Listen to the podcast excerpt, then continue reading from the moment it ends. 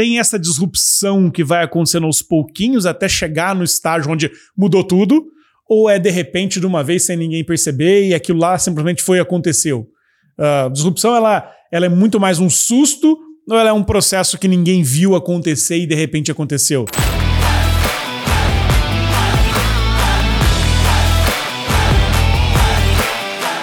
Olá, pessoal! Mais um episódio de Organizações Infinitas por aqui. Eu sou Júnior Bornelli, tô com o Piero Franceschi e o Cristiano Cruel. Estamos aqui no episódio número 16, se eu não tiver enganado, e a gente pede sempre, lembra para vocês ativarem o sininho aqui no YouTube, se inscrever nas redes sociais da Startse, aqui do Organizações Infinitas, na nossa plataforma, no Spotify, onde tiver algum conteúdo de áudio, a gente vai estar tá lá com o nosso podcast. Não se esqueça também de compartilhar com seus amigos, mandar para mais e mais pessoas para a gente transformar este podcast num realmente num podcast infinito, para não deixar passar os nossos trocadilhos infames, porque hoje nós vamos falar sobre disrupção e mais do que isso, autodisrupção. Cristiano Cruel, disrupção no dicionário, o que, que é isso? Eu não sei, deixa eu dar a eu acho que é o que rompe a trajetória normal das coisas, né? Uma, uma ruptura, um. Sei lá, é um. É isso, é uma ruptura. Eu acho que é isso que vem no. Isso é o. É o que. Isso é o que está no dicionário. Mas tu vai na rua, vai no populacho, pergunta o que, que é, esse negócio é disruptivo. Aí o cara diz, é, esse negócio é pip, e ele mete um palavrão. Também é, né? Disrupção. Que outra coisa de ver sobre disrupção? A disrupção, eu escutei, a melhor explicação de disrupção que eu aprendi nos negócios. O cara dizia assim, cruel, disrupção é quando uma coisa nova torna a anterior uma coisa obsoleta. Opa, oh, essa é bonita, oh, hein? Bonita, né? Dá pra pensar. Quer dizer que ficou para trás, surgiu algo que aquela não vale mais a pena. Vai virar um post isso. Vai, tá, taca lá. E aí, mas eu acho que a mais, a mais forte nos negócios é o tema estudado lá por um professor de Harvard, Clay Christensen, que ele, ele escreveu um negócio sobre a teoria da inovação disruptiva. Aí tem os caras que escreveram teoria da teoria dele, ele mesmo escreveu muita coisa da teoria dele, mas talvez o mais simples que ele falou sobre esse tema de disrupção para os negócios era quando um pequeno, um novo entrante, uma empresa nova, um novo entrante, geralmente com menos recursos e vantagens do que o que já está lá, certo? Então ele chamou isso de um insurgente, um novo entrante ele acaba vencendo o grandão, o incumbente, o que tem o poder. Quando ele consegue entrar no mercado pequeno, ficar girando lá, explorar pelas bordas, e ele acaba, eh, sei lá, acelerando o flywheel dele, e ele acaba tomando o grande, é quando a disrupção acontece. Então não era uma terminologia de tecnologia, a gente às vezes diz, né, tecnologia disruptiva. Ele diz que muita empresa grande acabou perdendo para empresas novas não porque não usava tecnologia, elas usavam muitas tecnologias. Mas é que, essencialmente, talvez elas não mudavam o, o, modelo de negócio deles, entendeu? É o que realmente ele fazia, realmente o que propósito ela estava conseguindo entregar para o mercado. Então a disrupção é um tema que ficou popular nos negócios, talvez por causa do professor Clay Christensen, ele escreveu um livro chamado Dilema da Inovação, o livro, né? O Steve Jobs disse que é o, talvez o livro mais importante que ele tinha lido na história dele lá. E a disrupção, então, invadiu os nossos negócios. E eu acho que ele é um modelo bom para a gente pensar os nossos negócios. Era muito pouco provável, décadas atrás, que poderia surgir do nada uma empresa a botar em xeque um grande império de negócios. Só que com a, nós temos assistido tantas rupturas, tantas disrupções dos negócios, que eu acho que disrupção passa a ser uma um tema que precisa estar presente no debate estratégico de todas as empresas. Agora, o, o Cru trouxe esse tema, explicação do que é disrupção, né? de interromper um curso natural de um negócio. Mas agora a gente tem as empresas que causaram disrupções no mercado. Isso é um, não, ah, Uber, ah, causou uma disrupção no mercado de táxis, ou criou, interrompeu o curso natural das coisas no mercado de locomoção, de transporte. Agora, dentro das empresas inovadoras precisa existir a tal da autodisrupção. O que, que é isso, Piero? Não, mas acho que é aí que está o complexo, né? Porque o, o descreveu o fato que é o fato da nossa vida hoje, que a gente vive um mundo onde as coisas são disruptivas, né? O que a gente era como carreira, de repente mudou. O que a gente era como, sei lá, expectativa mudou. O que a gente tinha um negócio mudou.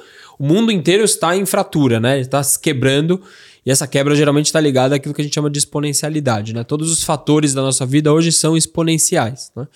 Tinha uma música, agora tenho todas as músicas do mundo. Tinha um filme, agora tenho todos os filmes do mundo. Assim, tudo é exponencial. O, o grande ponto da autodisrupção que está ligado a essa questão das organizações infinitas é: para eu me tornar uma organização infinita, eu preciso desenvolver a capacidade de criar disrupção dentro de mim mesmo, né? E aí é uma questão de sou agente ou sou vítima. Como a frase que eu sempre gosto, né? Ou você faz a sua estratégia ou alguém faz por você. E aí tá, num mundo cheio de disrupções, ou você faz a disrupção ou você vai ser disruptado, né? Esse é um princípio, talvez, de um panorama é, maior, né? Existe uma certeza cada vez maior que seja qual for o seu segmento, seja qual for o seu tamanho, sua especialidade, cedo ou tarde você vai sofrer uma força disruptora, né? Sabendo que isso é um fato, você precisa se antecipar e criar elementos é, e cultura, enfim, ou processos que te forcem a disrupção. E acho que aí é um ponto chave, né? É forçar a disrupção. Porque a disrupção não é um negócio tranquilo. A gente. Todo mundo foi criado para construir negócios e aproveitar eles ao longo da vida, né? Assim, a gente, pô, cheguei até aqui, agora eu aproveito, né? Cheguei até aqui, agora eu vou lucrar. Cheguei até aqui, agora eu vou, é, vou, vou tirar proveito de uma posição. E o fato da disrupção é que ela é um desconforto porque ela é um imprevisível, né? Eu estou numa linearidade, cheguei no meu negócio, tenho dono de market share, tenho minha carteira de clientes. Agora Agora você vai ter que reinventar tudo de novo. Agora você vai ter que repensar o modelo, porque tem várias forças querendo disruptar. Então, eu acho que a autodisrupção, que é o mais difícil, não é simplesmente a capacidade de você ter boas ideias, ou ter inspiração, ou buscar inovação. É a capacidade de você ter coragem de olhar para dentro e falar: cara, o que nos trouxe até aqui não vai nos levar para um outro lugar. E provocar essa fratura dentro de si mesmo. E isso as empresas geralmente não estão prontas para isso. Porque a gente sempre tenta falar assim, leva mais um pouquinho, deixa mais um pouquinho, agora tá bem, isso aqui vai custar, isso aqui a gente não sabe. E a gente vai procrastinando esse, essa, esse momento de ruptura, né? Que são exemplos clássicos, né? Então, quando você pega o exemplo da Blockbuster, por exemplo, a Blockbuster ela não caiu por causa da Netflix. Ela caiu pela sua incapacidade de matar os seus modelos e focar nos novos modelos. Porque com o tamanho que ela tinha ela tinha caixa, tinha competência, tinha gente inteligente para poder seguir o modelo da Netflix? Até tinha. Mas ela, ao mesmo tempo que foi, ela ficou, né? Era... E ela tentou manter tudo ao mesmo tempo. E aí se perdeu nisso, né? E era até mais provável que ela fizesse, porque ela, como você disse, ela tinha dinheiro, cliente, nome. Tinha relação tinha, com tinha os tudo, né? estúdios, né? tinha Enfim. nome, tinha um monte de coisa. Agora, quando a gente traz para a linguagem popular, assim, quando você, o Cru falava, você está falando, e o Cru falou, pô, quando você sai na rua e alguém fala, esse negócio é disruptivo a coisa, outras palavras vêm, né? Esse negócio é inovador, esse negócio é diferente, esse negócio é necessariamente um negócio para ser disruptivo, ele tem que ser inovador, ou ele só tem que fazer diferente algo que já se fazia? Ele tem que trazer que, quais elementos um negócio disruptivo tem que trazer para poder ser chamado de disruptivo? Bom, a padaria pode fazer uma disrupção no mercado de padarias? Ou não dá para ser assim? Ou é só o Uber que faz um transporte porque ele usa tecnologia? Ou é só a Netflix que usa uma outra ferramenta para ser diferente do blockbuster. Como é que vocês enxergam essa coisa? Uh, dá para ser disruptivo em qualquer setor ou a disrupção ela só cabe em alguns negócios? Ah, eu acho que nós, nós nos dedicamos a pensar nós três sobre isso quando nós escrevemos o livro Organizações Infinitas, né? E eu acho que esse, essa chance do, de não ir ao infinito, não necessariamente precisa ser uma empresa falir, quebrar, desaparecer, mas ela perder relevância tamanha que ela perdeu o novo ciclo de reinvenção das coisas, né? Ela perdeu essa oportunidade, ou seja, ela caiu quase para um ostracismo, ela, ela ficou de segunda linha, ela virou num nicho muito específico, ela pode não ter sumido, mas a luz do que ela já foi, ela quase desapareceu. Então a, a, a ruptura essa, sim, e talvez uma das palavras também que surja hoje é transformação, né? Alguns falam transformação digital, outros falam transformação cultural. A transformação conversa um pouco com a, com a suposta ruptura, né? Teve esse CEO, acho que era o CEO da Polaroid, não sei o nome dele. Procura aí, CEO da Polaroid, escreve, no, escreve aí na, na timeline para nos ajudar. E o CEO da Polaroid, eu acho que era dele a frase que dizia assim: alguém vai tornar o seu produto obsoleto garanta que seja você mesmo. Não é essa, essa era uma expressão. Aí vem a autodisrupção que é uma coisa completamente sem sentido no dia a dia dos negócios. Imagina que você tem a maior operação, você é a Olivetti, com aquelas máquinas de escrever que são lindas, cara. Cada tecladinha, elas estão eletrônicas, cheio de barulhinho e coisa, né? Você não acorda de manhã, vai trabalhar na sua empresa, cara, cheio de bronca de produção, sinergia, marketing, distribuição. Você não vai trabalhar pensando assim, eu vou acabar com essa porcaria dessa máquina de escrever. Não, é contra-intuitivo, né? É contra-intuitivo. Tem gente que diz, você nunca vai causar disrupção numa empresa ou transformação numa empresa se o prêmio que você dá para as pessoas que estão lá é justamente porque elas não se autodisruptem, né? Os incentivos são todos para continuar na melhoração e não na inovação, né? Então eu acho que naturalmente e a disrupção tende a, um, a uma incerteza brutal. Então falar de disrupção é viajar na maionese. É, é, é, é sair da conta. É, é, então é papo de maluco. Quando é papo de maluco, afasta. Não é pra gente séria conversar so, eh, sobre isso. E o cara tende a não enxergar essas, esses efeitos que tem de ruptura. Por isso que eu gosto que o Pierre nos provoca muito. Um dos grandes dramas, talvez o primeiro, é realizar que os ciclos de ruptura estão mais curtos. Sim. O segundo é, como profissional, como executivo, do, do, sei lá, o CFO, inclusive, pensar e olhar esse negócio assim: quando é que eu tô falando sério sobre disrupção ou quando eu tô tendo simplesmente uma distração, não é isso, Pedro? Porque é, às vezes é distração, né? Porque tu gosta, tem gente que gosta de coisa bacana e coisa nova. Então ele fica só na onda das coisas bacanas e coisas novas, né? E tem outros que são muito pragmáticos e práticos. Então fica aquela disputa de yin e yang aqui e o cara não encontra um mercado comum. Eu acho que disrupção e autodisrupção deveria ser matéria da alta liderança de qualquer empresa. Existe um risco de virar distração. Então tem que saber equilibrar. Grande desafio da gestão moderna. Agora, complementando aqui, né? Eu acho que toda disrupção passa por uma inovação, mas nem toda inovação é uma disrupção. Né? Acho que é importante a gente ter isso, porque muitas vezes a gente vê aqui né, no, com, os, com os nossos clientes e parceiros.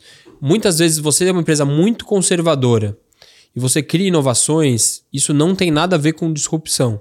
Isso simplesmente tem com sua obrigação moral de inovar o seu negócio. Isso é um princípio antigo. 1990, 80, 70. Inovações, né?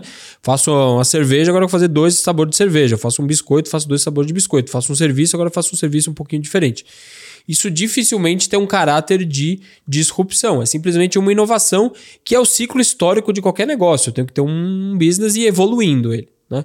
A disrupção, geralmente, ela tá passado, é, ela passa pelo um, um, um mote que é acabe com o seu produto antes que ele acabe com você.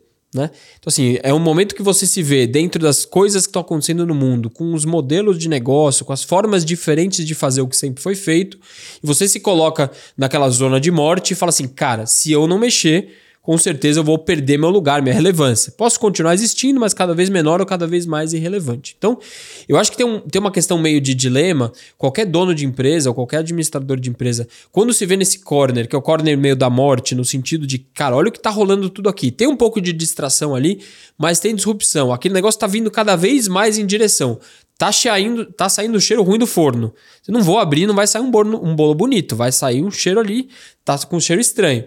Eu preciso tomar uma decisão de fazer o que eu sempre fiz de um jeito diferente. Então, geralmente a disrupção é, ela passa por modelos de negócio, né? Então é o que eu sempre entreguei de uma forma diferente. Né? Geralmente a, a autodisrupção tá, tá por isso. Então, imagina que eu sou uma empresa de táxi, que eu sempre fiz o rádio táxi com o taxímetro, eu falo, olha, o meu, meu problema que eu resolvo é mobilidade, mas agora eu preciso fazer de um jeito que eu nunca fiz. Agora eu preciso fazer uma plataforma. Né? Então, geralmente a disrupção mais simples é fazer o que eu sempre fiz de um jeito que eu nunca fiz. Né? Mas muitas vezes esses, esses negócios estão num corner onde fala assim: talvez o meu negócio inteiro vai sumir e eu preciso achar uma outra fonte de receita, porque este business que eu fazia vai simplesmente desaparecer. Então, eu acho que tem esses dois tipos de situação, né? Uh, aproveitando, ó, você que está nos assistindo, escreve aqui nos comentários qual é a empresa que é sinônimo de disrupção para você. Escreve aqui, quero ver.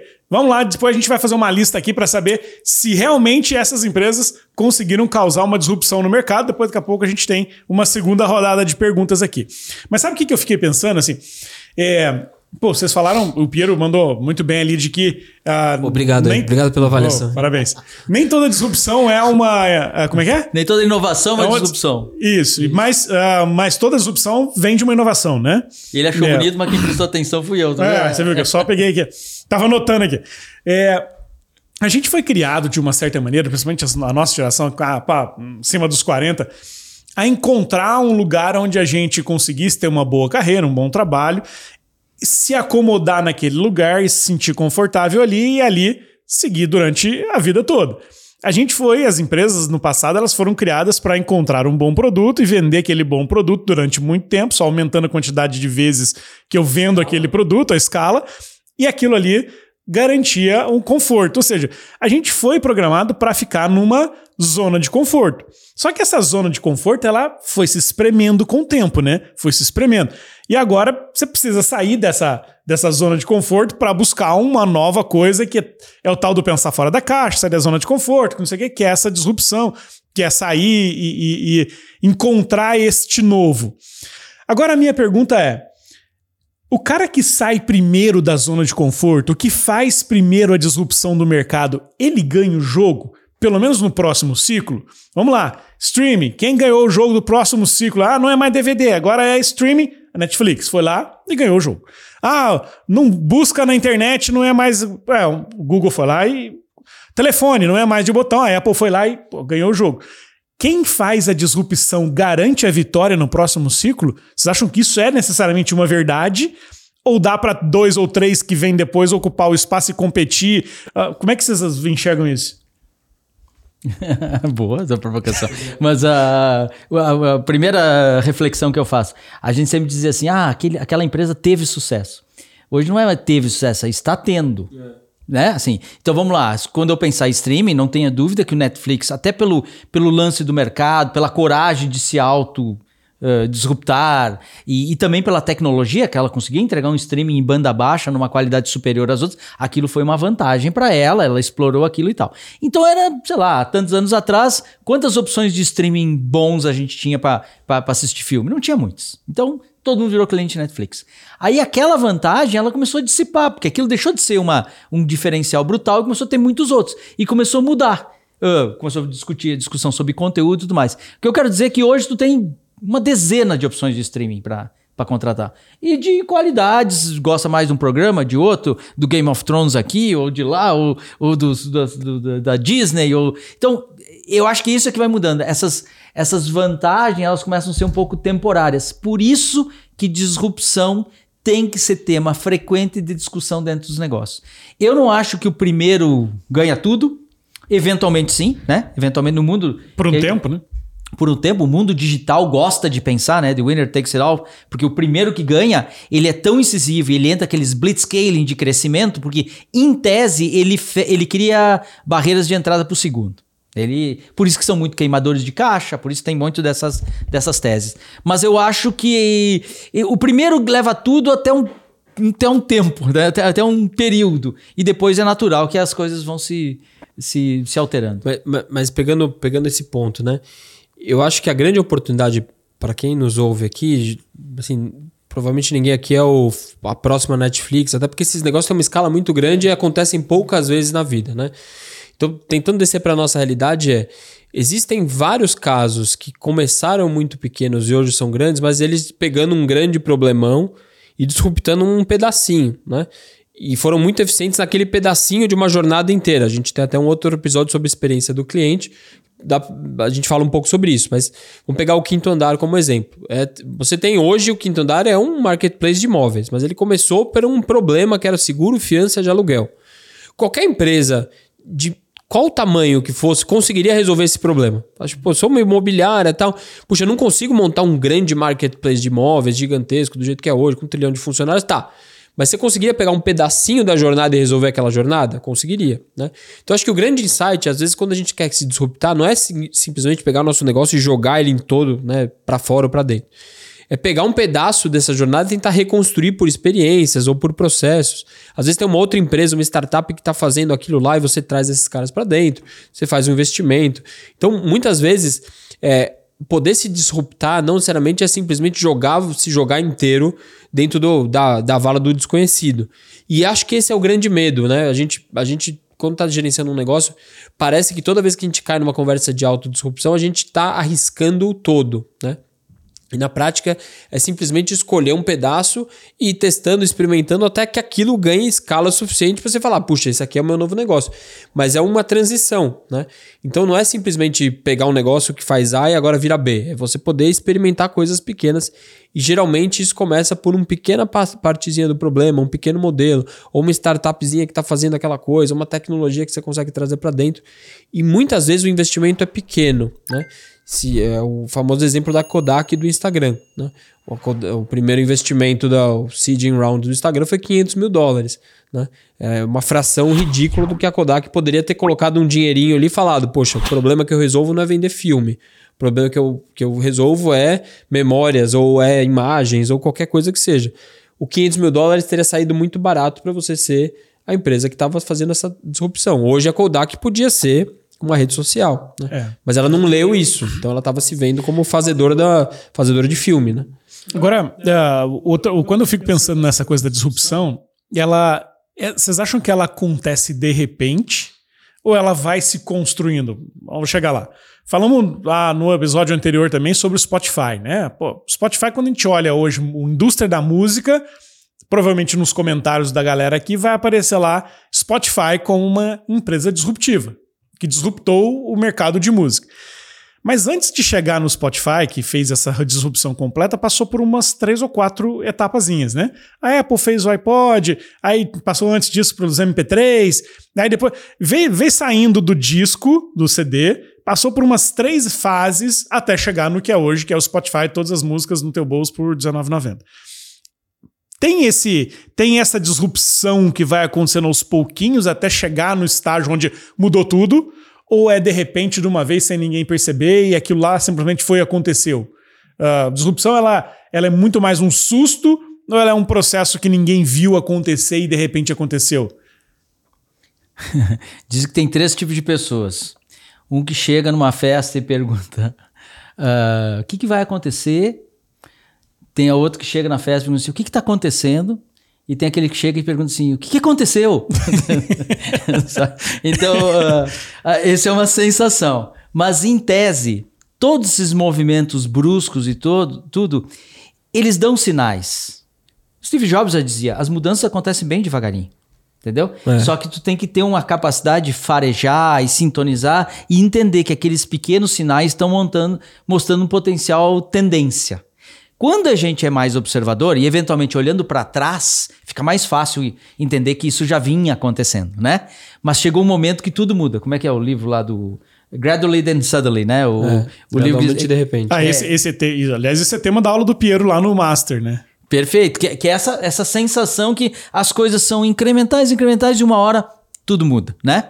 Esse, esse, evento de ruptura, e eu acho que isso tá na. Eu acho que a exponencialidade é um modelo mental importante para a gente entender por quê. Parece que tudo muda, né? Quer ver um caso bem simples? O, hoje a gente todo mundo fala, e eu acho assim, ó, nós falamos aqui da Tesla, Netflix, uh, Spotify, porque são grandes referências e é fácil todo mundo conectar com é. isso, né? Mas, mas existem essas uh, referências intermediárias. Então tá, então existem os unicórnios que a gente gosta de falar, mas que nem nós falávamos na nossa Accelerator Day, no início da Starts, existem os boitatá, né? Os bichos brasileiros, assim, as, as, os negócios que não é um bilhão de dólares, mas já é 100 milhões de já reais. Já é incrível, é, total. Já é incrível, já é... Não, nem todo negócio precisa ser mega, ultra bilionário para ser fantástico e merecer atenção e, e, a gente vai poder aprender. Então tem todos esses níveis. Mas ah, muitas dessas mudanças, Júnior, eu acho que elas vêm pontuando. Não que é fácil de enxergar. Mas quer ver uma que eu aprendi de, demorou? Hoje todo mundo repete da Tesla carros elétricos que estão aí, estão na agenda, todo mundo falando, e, e a Tesla, que até ontem era uma piada, já não é tão piada assim, né? Tal. O, o JB Straubel, que era o CTO da Tesla, esse cara, desde os anos 90, esse cara é conhecido lá no Vale do Silício, lá na Califórnia, por fazer levar o carro dele para fazer pega. Sabe aqueles quilômetros de arrancada? E ele pegou uma Porsche antiga, tirou o motor a combustão, mudou o motor elétrico. Esse é um cara que vem trabalhando há décadas naquilo. Então, se você conseguisse observar aquilo, talvez vocês pudessem ver. Uh, energia solar. Há quanto tempo a gente fala de painéis solares e vem, pô, mas essa conta não paga, isso aí não vinga, essa conta não. Até o momento que ela vem vindo, vem vindo, até o dia que o cotovelo da curva vai fazer. Então eu acho que a melhor resposta seria é tudo devagarinho até que de repente. É. Mas, mas pega, pega o exemplo da música, né? Pensando aqui, posso estar cometendo um erro, mas estou aqui no pensamento ao vivo. O, Spotify só é possível. Se você pegasse uma, uma do CD para o Spotify, tem uma ruptura muito grande. Né? Você fala assim, todo mundo usa um CD, de repente todo mundo assina todas as músicas do mundo no celular. Tá, tá, tá. É, uma, é uma transição que seria muito disrupção. Só que na prática, teve no meio duas outras coisas que são tecnologias em transição. E na, e na prática, toda tecnologia é uma tecnologia em transição. Cedo ou tarde ela vai ser substituída. Né? A gente só não sabe quando, mas todas, todas. Isso aqui, isso aqui e tal. Do CD, você teve um lance de, cara, pirataria. Né? Antes de, de iPod e tudo mais, você tinha um lance de pirataria muito claro. Né? As pessoas começaram a digitalizar os CDs e dividir arquivo de música. A indústria da música ficou desesperada, falou: Isso aqui vai acabar comigo.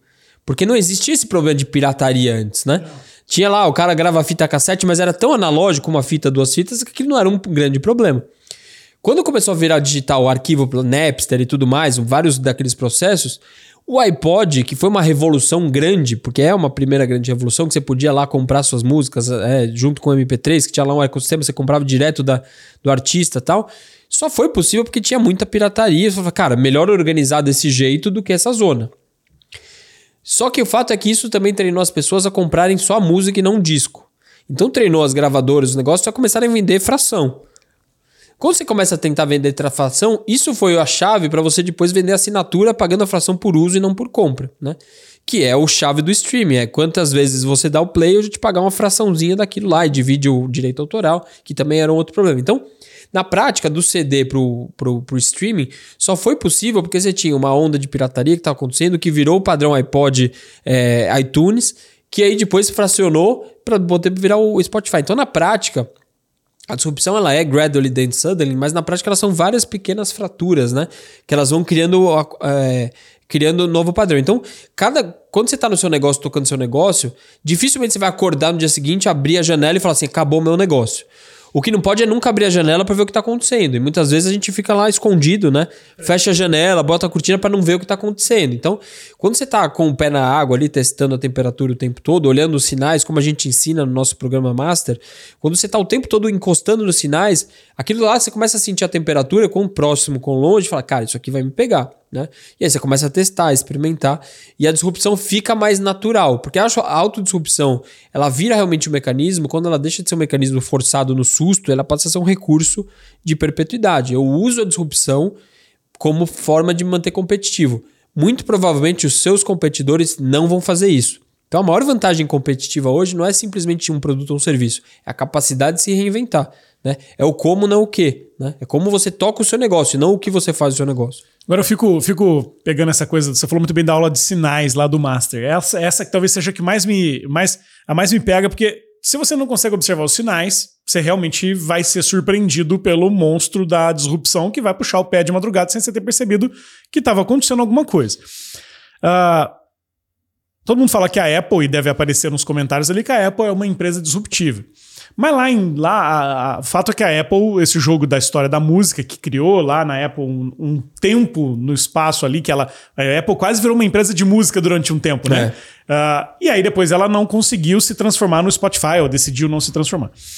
Mas teve um momento ali, que foi o lançamento do iPhone, que não foi só uma disrupção na Apple, que até então era uma empresa de música, uh, que depois virou uma empresa de, sei lá, de não dá pra falar que é de celular, mas de plataforma, sei lá o quê. É, mas o lançamento do iPhone foi um sinal que causou ou que permitiu a disrupção de vários outros mercados. Dá para chamar aquele ano de 2007 quase que o ano da hiper disrupção. Porque ela causou, possibilitou, dali no, no, no, mesmo ano nasceu no Airbnb, no ano seguinte nasceu o Uber, e daí para frente, se a gente olhar que tudo que veio, veio depois desse momento. Então, existem alguns marcos temporais que talvez sejam os decisivos para mudar um monte de indústria. Só que você tem que estar tá conectado ou ligado nesses sinais para perceber, cara, essa nova tecnologia permitiu a disrupção do mercado de. Exemplo disso, estamos vendo lá o metaverso. Você bota um óculos aqui, aquilo te conecta com as pessoas, você pode viver experiências incríveis. Falamos do Spotify, experiências sensoriais, cheiro, calor, temperatura, não sei o quê. O óculos te transporta para uma nova realidade. Se isso virar uma verdade, se o metaverso de fato se concretizar naquilo que as pessoas acham que ele vai ser, uma segunda vida, pode ser que as empresas de turismo, de viagem ou de aviação possam enxergar nesta plataforma uma disrupção incrível para não parar de para não vender mais passagem, mas vender experiências de estar no Japão sem sair no Japão. Então, como é que a gente, como é que, como é que dá para enxergar onde é que busca esses sinais ou como é que aprende, o que, que a gente diz lá nas aulas de sinais para perceber estes momentos no tempo onde a disrupção passa a ser mais possível? Legal, Júnior. Eu, eu, acho que é, eu acho que toda organização hoje deveria reservar uma fatia do tempo, dos ativos, do recurso, não sei o quê, para elaborar isso. Algumas de maneira mais informal já são assim e outras que não são deveriam disciplinar. É como, vamos chutar aqui, vamos chutar um número aleatório. 10% do resultado que você tem, você deveria alocar a, a sua própria autodisrupção, beleza?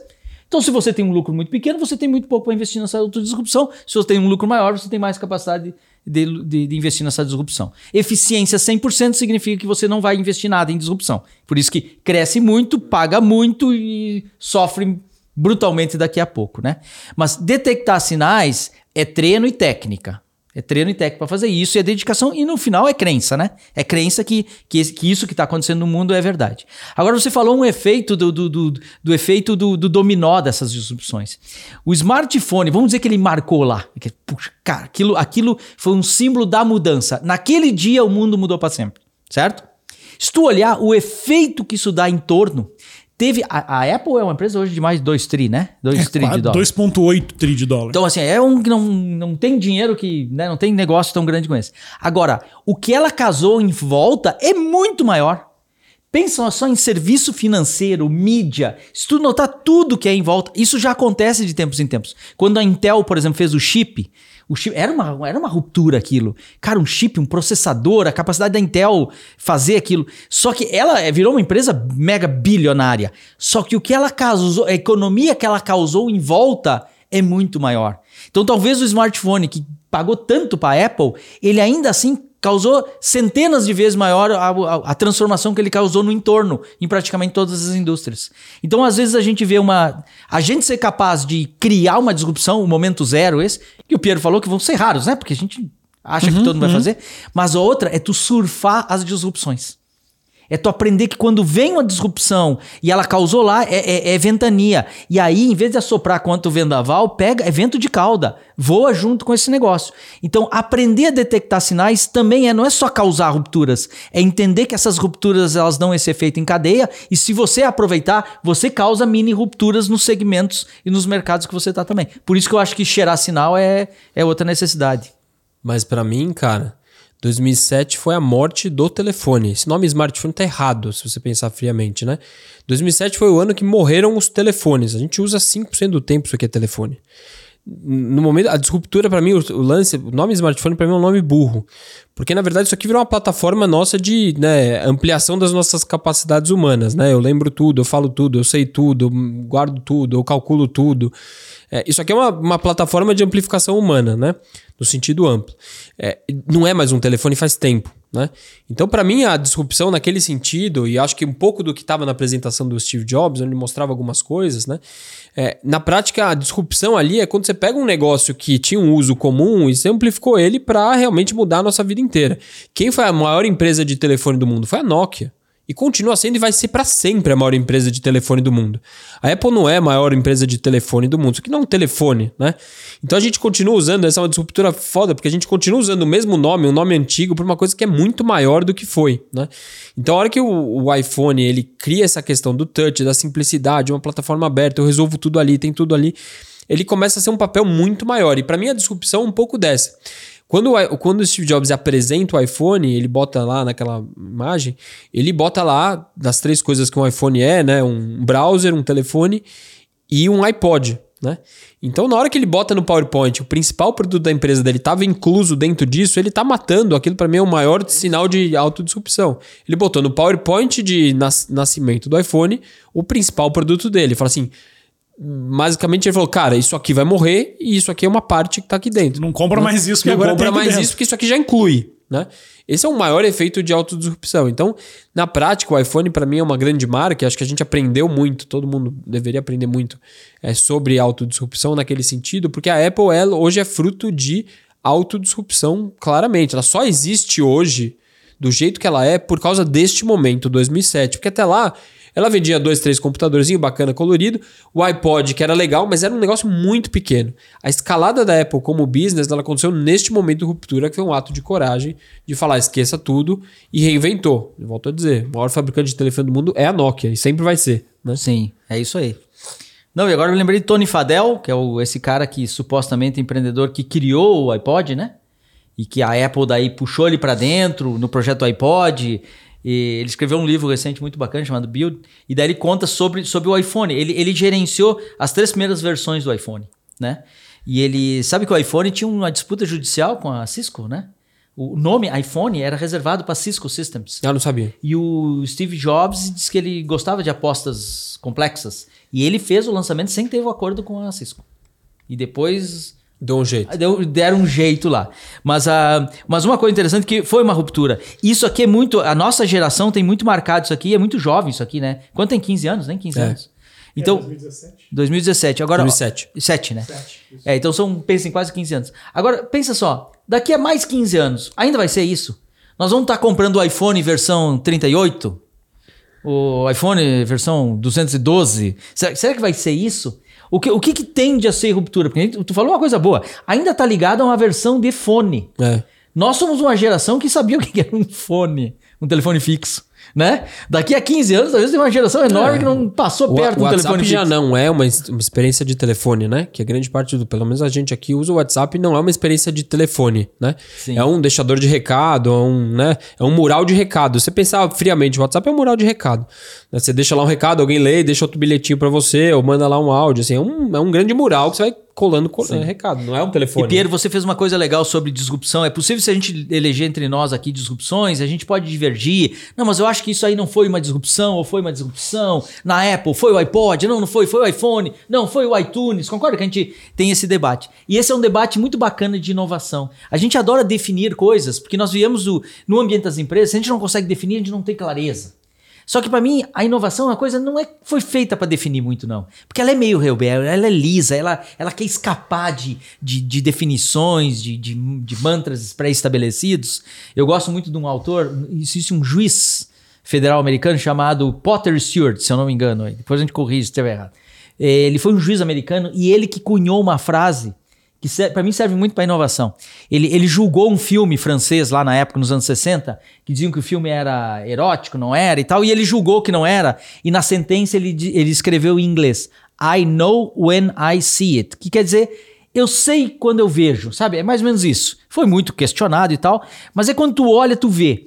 Então, por que, que eu acho que isso é bom para inovação? O que pra, é para você, para você, para mim, para quem nos escuta e nos assiste aqui, o que talvez é inovação para um, talvez não seja para outro, sabe? E o I know when I see it, essa expressão coloquial que diz assim, cara, eu sei dizer quando eu vejo uma inovação. E ela pode ser para mim, porque eu vivo num contexto, num mundo, numa história. Pro cara maluco que tá lá dentro da Apple, talvez uma coisa que nos surpreenda, para ele não. Então eu acho que a inovação tem um pouco desta magia.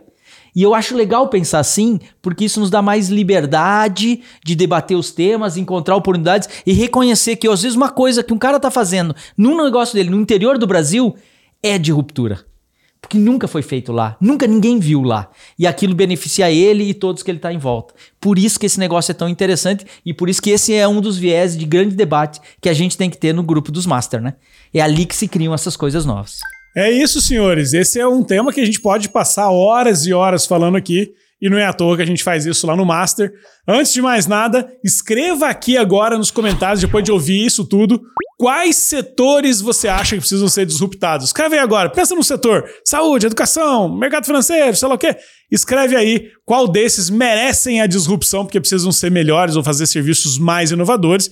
Enquanto isso, eu faço convite para você para participar do nosso Master Program, o programa aqui da Startse focado em donos de empresas, em empresários, empreendedores, líderes de negócios né, que precisam trabalhar a sua empresa, a sua organização para que ela se torne cada vez mais infinita, para que ela viva este processo de autodisrupção, encontre os caminhos para continuar fazendo muito bem o que já faz, mas fazer como o Cruel disse, de pegar um pouquinho desse resultado, apostar naquilo que pode ser o futuro, naquelas próximas ondas, naquilo que vai causar a mudança no mercado, ou seja, criar as condições para que você continue sendo líder no mercado, mesmo caso tudo mude lá fora. Eu, Cristiano Cru, Piero, somos professores e líderes deste programa aqui na Startse, mais 300 empresários já passaram por aqui.